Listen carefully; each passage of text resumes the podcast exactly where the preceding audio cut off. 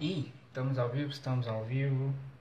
É... Galera, eu sempre tenho que explicar, eu sempre tenho que começar a dizer pra gente entender um pouco do que eu tô querendo fazer agora. É... Café com discipulado é uma questão de movimento agora. Eu percebo que, que se a gente toma um café toda hora, se a gente toma um cafezinho aqui, um cafezinho ali, discipulado também é toda hora. Isso tá com a gente toda hora também. Então por isso a gente sempre faz as coisas meio assim. Por que, que eu não gravo vídeos e mando para vocês e tenho que fazer as lives? Porque meu celular ainda está muito ruim de memória e eu não posso gravar coisas mais extensas e eu quero ser espontâneo, não quero ter um tempo marcado para poder fazer isso e falar com mais espontaneidade. Mas tem algo que Deus começou a me falar essa nesse final de semana, que é começou na sexta-feira, na sexta-feira eu estou participando da EBQ online com o pastor Michelin e está sendo muito bom pra gente assim, para mim, para minha esposa, acho que para alguns participantes ali também, porque viram, viram um ambiente muito de, de cura, a gente fala sobre, sobre questões da igreja, em cima dos olhos que ele manda, está sendo um, momento legal. Algo que a gente comentou nessa sexta-feira foi que a gente tem uma rotina de vida muito acelerada. Saudades também, Fernando. E a gente tá vivendo num ritmo muito acelerado que às vezes a gente negligencia algumas coisas a gente negligencia até tempo com Deus. É... E isso não pode acontecer. E eu acho que a gente está vivendo num, num, num, tempo em que a palavra mais é, é forçada assim é produtividade. A gente está querendo sempre com essa palavra aí de, de produtividade. Nós temos que produzir mais, nós temos que dar resultado, nós temos que é, fechar nosso mês produtivo. É conceitos que, que, que a gente vem do negócio, conceitos que vêm de uma vida de muita tribulada. E isso a gente também vai perdendo uns tempos para outras coisas. Todo mundo ali naquela sexta-feira percebeu que alguma coisa fazia um, um, ritmo acelerado na sua vida que te prejudicava e tal. Foi engraçado que na, no sábado eu fui caminhar com meu amigo e a gente ficou chocado com a, com a, com a notícia do, do, do, do Chadwick Boseman, o Pantera Negra, falecimento do ator.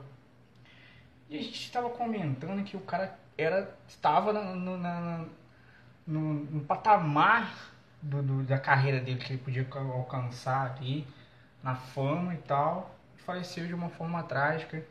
E a gente percebe assim, quanto tempo será que esse cara deu para chegar ali? Quanto tempo será que ele percebeu que ele viveu, né, com essa pressão de produzir, de ser o melhor ator. A gente não sabe da vida do cara. Eu tô passando um cafezinho aqui. E a gente também percebeu ali que a gente está dando muito pouco tempo para as coisas da vida. Uma coisa que a gente vê e as pessoas falam muito nesse ambiente de negócio também é o tal do conceito mindfulness, atenção plena. E a gente está investindo tempo, investindo recursos é, só nessa área de negócios. A gente não está é, investindo tempo e recursos na nossa família, na nossa, nossos filhos, nossos pais, nosso relacionamento. É... Fica uma pergunta já. Quanto tempo você está é, dando de recurso para sua família?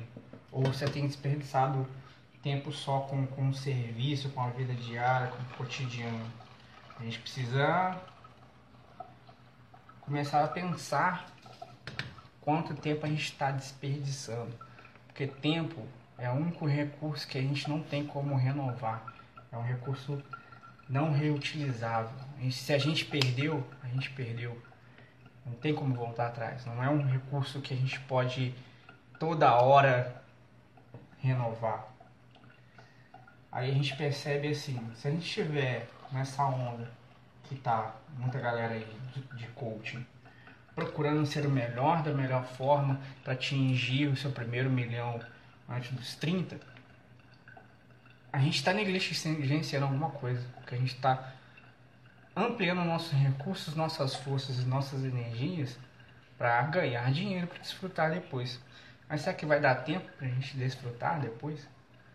Será que depois a gente vai conseguir é, recuperar o tempo que a gente perdeu no crescimento do nosso filho, ou no crescimento do, da nossa família, ou quando levar algum ente querido seu e a gente vai ficar com remorso de por que, que a gente não passou mais tempo com ele.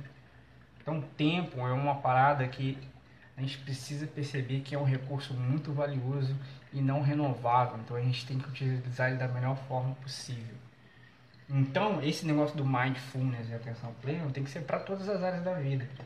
Se você estiver num lugar, numa viagem, pare e aplique esse mindfulness curtindo o lugar, é, tendo suas experiências daquele lugar, tendo experiências com aquela pessoa. Se você toma um café da manhã com alguém, a gente, eu e a Flaviana, sempre toma, toma café à tarde, a gente sempre conversa. Tome café com essa pessoa. Esteja ali com aquela pessoa. Entendeu? Tempo é um recurso que a gente não consegue recuperar. Então a gente deve usar ele da melhor forma possível. Então eu vou ensinar primeiramente assim o que eu comecei falando, produtividade. A gente tem que melhorar esse conceito de produtividade. Então produtividade não deve ser a base da nossa existência. A gente não tem que percorrer ser o melhor é, ser, ser mais produtivo. Produtividade tem que ser uma condição para a gente é para a gente ter a possibilidade de exercer o nosso propósito, o nosso propósito com Deus, ou o nosso, nosso propósito na sociedade. A gente fala muito, pelo menos na minha época, né, era uma expressão muito da minha geração, de carpendinha, aproveita o dia. Mas, cara, se a gente aproveitar somente o dia de uma forma desleixada, a gente também está usando o nosso tempo mal.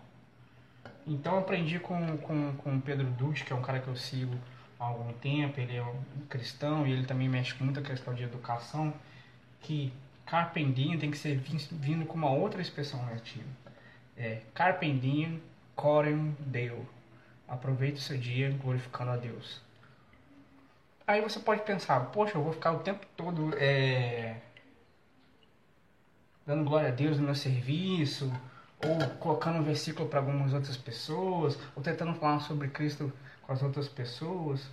Também, essa é uma forma de se aproveitar o dia glorificando a Deus. Mas você pode aproveitar o dia glorificando a Deus exercendo o seu papel no seu serviço, na sua família, na sua casa, da melhor forma possível, com a melhor excelência, com o melhor é, é, é, amor, a melhor qualidade que você tem.